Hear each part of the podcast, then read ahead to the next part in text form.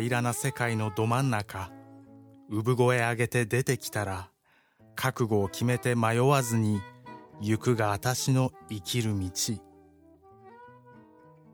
泣いてわめいて叫んでもサラトゥストラはこう言った。ブラックホールにゃ落ちやせぬ。涙こぼれりゃ吹けばいい。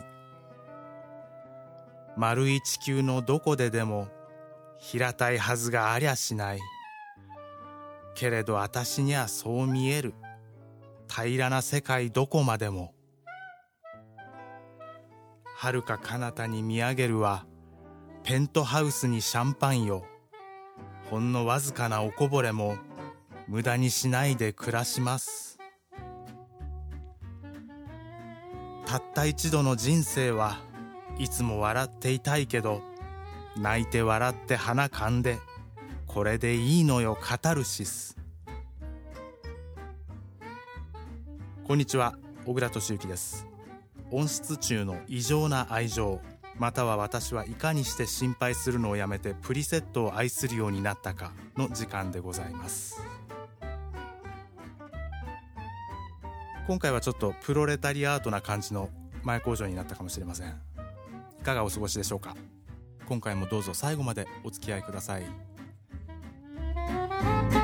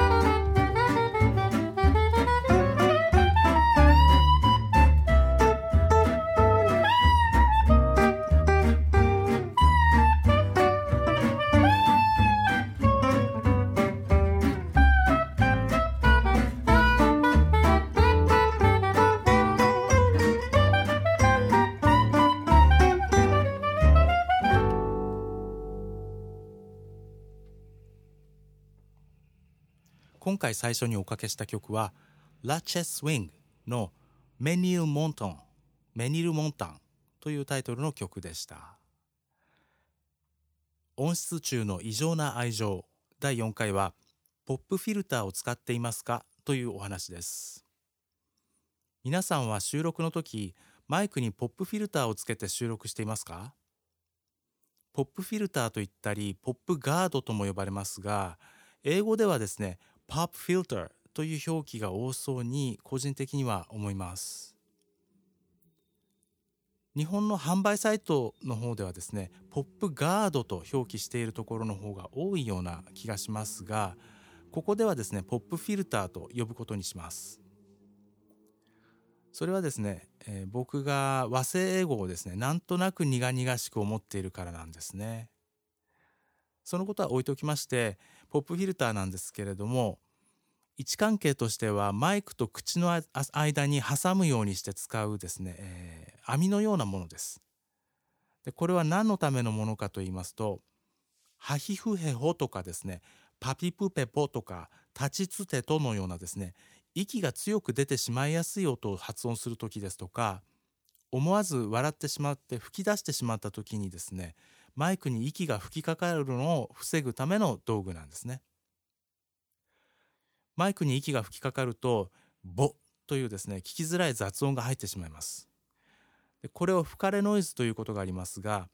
吹かれノイズは録音に入ってしまったものを後からソフトウェアで除去しようとするよりもですねやはり最初から入らないようにしておく方があベターですねそのためにですねポップフィルターが使われるというわけなんですポップフィルターの素材なんですけれどもストッキングのような素材だったりですとかあ金属の網だったりしますで僕はですね金属製のものを使っていますそしてですねグースネックというですねフレキシブルに曲げられるアームがついてましてそれをマイクスタンドなどに取り付けて設置するようになっているものが多いようですね。あとはですねマイクと口の距離が近づきすぎないようにするためっていうのもですねポップフィルターの役割だと思います。録音するにあたってですねマイクと口の距離が一定していないと収録された音の音質も変わっちゃうんですね。でできるだけ同じような調子で聞こえるようにマイクと口の距離はこのくらいに維持するというですね距離感を自分の中で持っておくっていうのはですね大事なことなんじゃないかなと思います。でただですねポップフィルターはあの急いで買わなければならないっていうわけでもなくですね、えー、持っていなければ持っていないでですね発音に気をつけるなどして、えー、対応すればですね済んでしまう場合もありますのでその場合はマイクに息が吹きかかりにくくなるようなですね向きでマイクの設置の仕方をですね工夫すると良いのではないかと思います。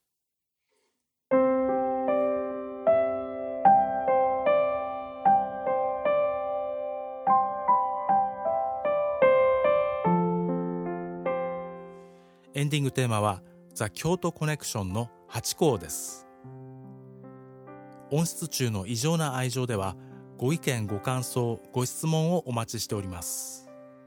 ツイッターではハッシュタグ音質厨キャストでお寄せください。厨の字は調理場という意味の厨房の厨キャストはカタカナでお願いします。またポッドキャストの配信にまつわるさまざまな疑問質問相談を受け付ける Discord のサーバーと Spectrum のスペースをご用意しております。詳しくは番組の補足情報を載せている Scrapbox にリンクを載せておりますのでご参照ください。URL は scrapbox.io スラッシュ音質 ONSHITSU ですね。